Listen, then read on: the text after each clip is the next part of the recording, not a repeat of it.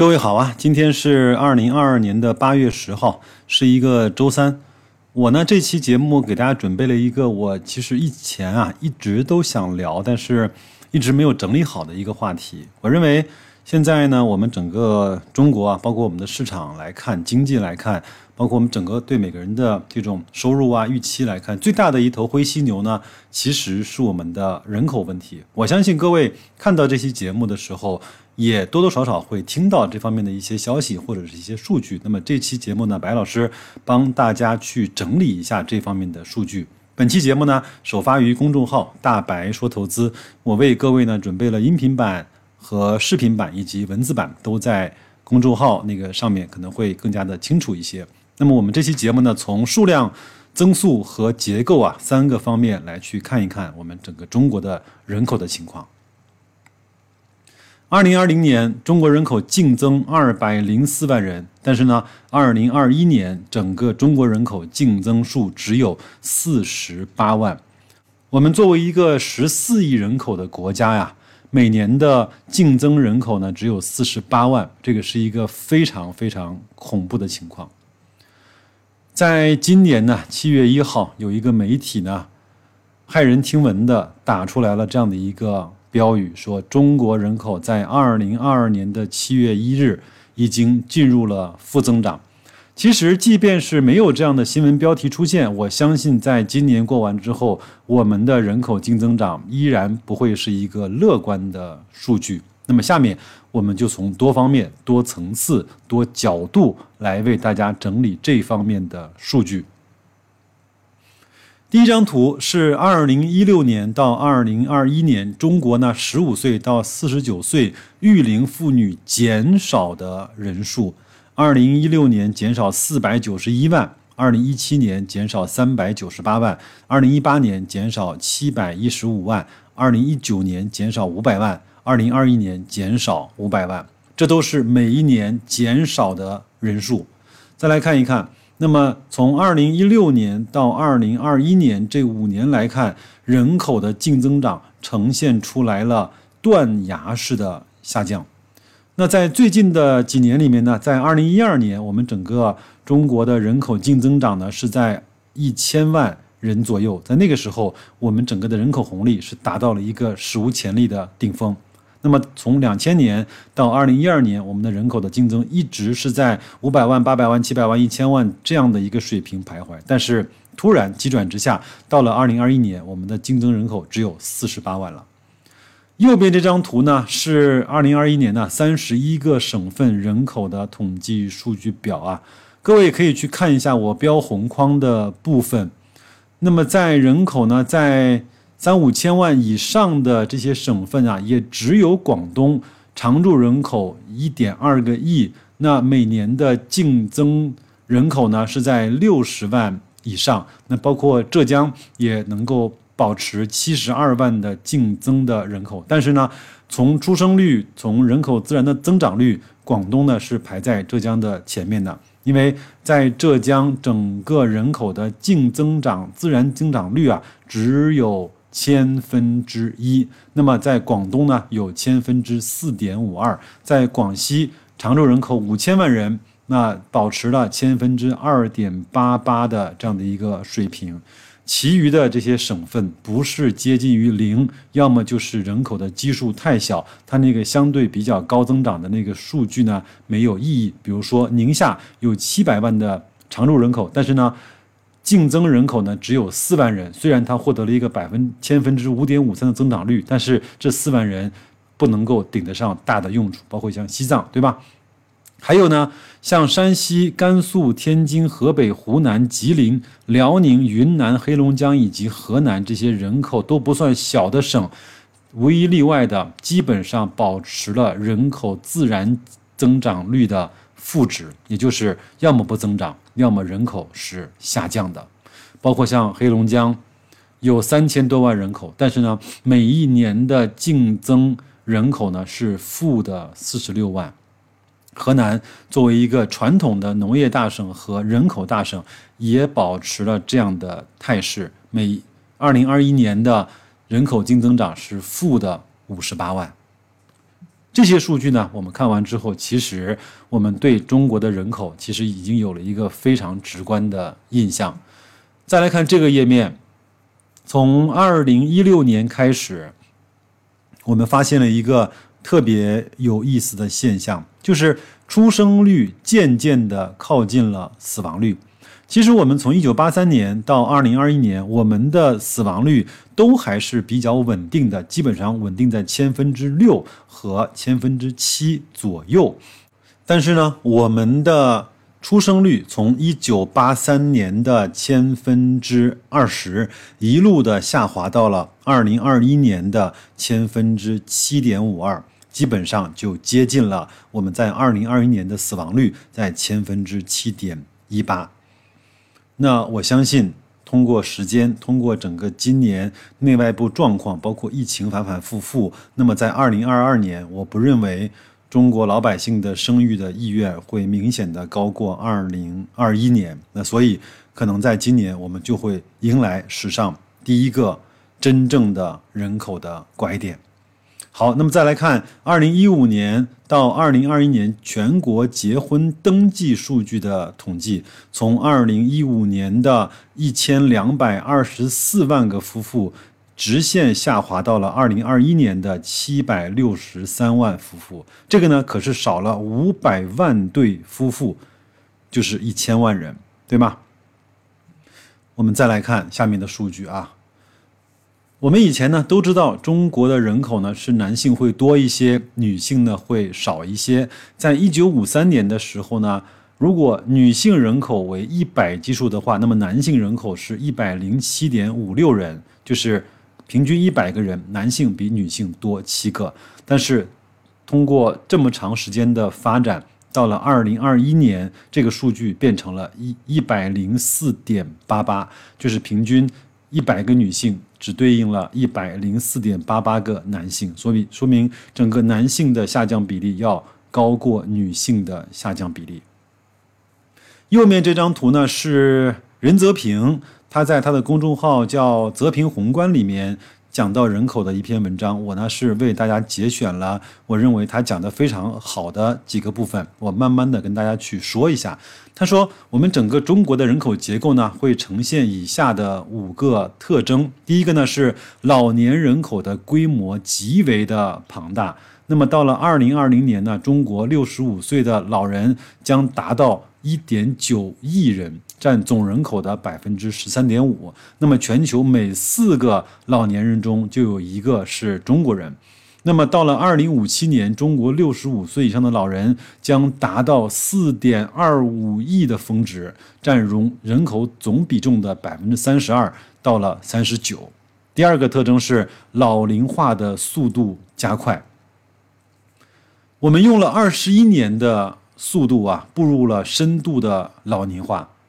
那么，届时呢，六十五岁的老人将占人口的比例超过百分之十四。那么，这样的一个进程，法国用了一百二十六年，英国用了四十六年，德国用了四十年，而我们中国飞速发展的中国，仅仅用了二十一年。第三，高龄化、空巢化的问题日益的突出。二零二零年，中国八十岁以上的人口呢，三千六百六十万，预计啊，二零五零年将会增加到一点五九亿啊。那么这些高龄老人，他的健康、他的独居和他的这种心理的变化，将包括他的养老的问题，将如何来去应对呢？第四啊，老年的抚养比将会大幅度的上升。在二零二零年，我们的老年抚养比呢是十九点七，什么意思呢？就是五个人抚养一个老人，那么在二零五零年将会突破百分之五十，也就意味着每两个年轻人就要抚养一位老人。那么抚养老人的同时，其实年轻人还在养育孩子，这个成本是非常的高昂的。第五，未富先老。中国人均的 GDP 啊，接近了发达发达经济体的下限，但是呢，十三点五的老龄化程度已经超过了中高收入体百分之十点八的平均的水平，将面临增长和养老负担的双重压力。其实看完这五条之后，我们心里其实有了深深的这种担忧，对吧？六十五岁以上的老年人的变化的趋势呢？啊，有有一张表格是国家统计局给出的，从两千年的只占百分之七，一直推演到了二零五零年将会占到百分之二十七点九，这个数字是急转直上，从来也没有被停下来过的。那么刚右边这幅图呢，也是。来应对这样的一个变化的一个数据，将二零二一年的时候，我们整个的六十五岁的老人就会超过两亿人。好，那咱们来总结一下。因为我们整个的生育主体呢，从八零后转移到了九零后和零零后。其实零零后、九零后和八零后，甚至像七零后，他的观念啊发生了巨大的变化，包括对结婚的观念，包括对生孩子的观念，都发生了巨大的变化。不愿意结婚，结婚不愿意生孩子，我觉得这个是一个很普遍的现象，对吧？那即便是有结婚意愿、有生育意愿的人呢，面临着三大高山，一个是住房，一个是教育，一个是医疗，这种三座大山。那么疫情的影响呢，在这几年对未来很多人对以后自己的这种信心呢，是比较大的有挫败感的。我们再来看一看，这样的人口结构下会对哪一些产业可能会受影响？第一个呢，就是像幼教。像奶粉、像小学、中学，类似于像包括像妇幼这样的一些产业，它一定会受到影响，因为每年都会少出生几百万人，对吧？还有，那对消费品、对房地产、对低县级城市所有的业态，房地产、消费、养老，甚至对公务员都会有影响。还有像劳动密集型的产业，还有那些低端的产业，其实我们看到这几年已经。这些产业已经慢慢的在向东南亚去转移了，在向印度去转移了啊！还有养老的巨大压力，包括我们一定会推行的延迟退休的政策，这些都会对我们每个人的生活，包括我们的投资，还有我们整个的经济的这种发展带来比较深远的影响。我们再来看，我们也找到了一些。自己思考，或者是一些媒体，包括一些专家给出的建议啊，我们我们也不妨分享给大家。第一个呢，是在房产配置上要谨慎的选择城市，在有流入人口的发达地区的核心城市买房，不要在三四线城市购置更多的房产，尤其是投资性的房产，这个切切切切。在择业方面呢？首首先呢，是收缩型城市，受制于人口和财政收入的减少啊。即便是你说你到了体制内当一个公务员，那么有可能也会面临公务员的编制收缩这样的窘境。即使你能够保住饭碗，也会面临调岗或者是降薪的压力。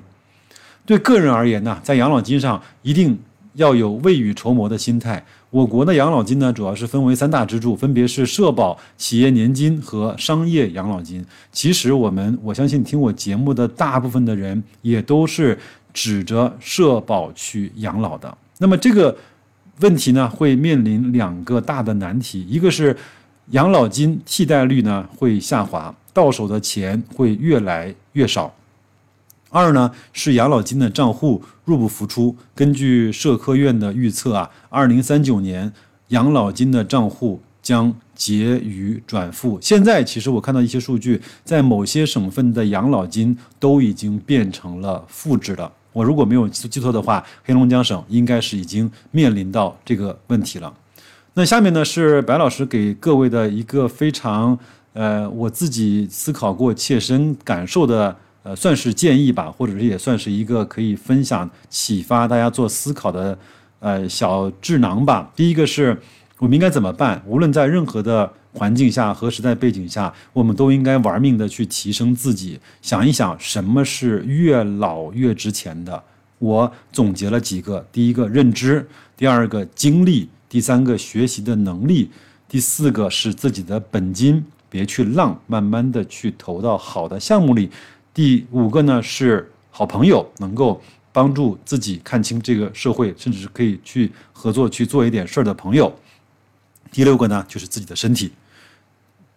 还有呢，就是在本行业呀，如果你在全职工作的话，在本行业一定要去想办法进入这个行业的百分之二十，甚至是百分之十，增加自己工资性的收入，增加自己收入曲线的斜率和在那个斜率上高位保持的那个时间。第三，在养老体系之外去寻找保障体系，比如说只去。买入优质资产，在低估的时候买入，要去看重这些优质资产给自己带来的分红，要减少负债，要去减少不必要的入坑的损失。那么这期节目呢，其实做的有一点点沉重，但是呢，这就是我们现在面临的在人口这个选项上所有的问题。那最后呢，我也是想让大家，如果你在我的公众号的话，能够看得到。我给大家节选了几张，那从以前那个时代到现在，我们很多管理层啊，对呃生育、对人口、呃一胎、二胎、三胎这些事情的一些做法和一些有趣的标语，在这儿呢我就不讲话，因为讲多了可能节目会播不出去。呃，第一章、第二章、第三章、第四章、第五章、第六章。这些呢，各位也就慢慢的看一看，想一想自己可能经历过哪一个阶段，在那个时候，我们国家面临的经济的状况和人口的结构有可能是怎么样的。那就到这儿吧，谢谢你给我宝贵的时间，让我来去讲述我想分享给你的内容。如果你愿意的话，给我点个赞，把我这期节目分享给你信任的人。你的每一个不经意的鼓励，都是我们在成长道路上最大的动力。再见，各位。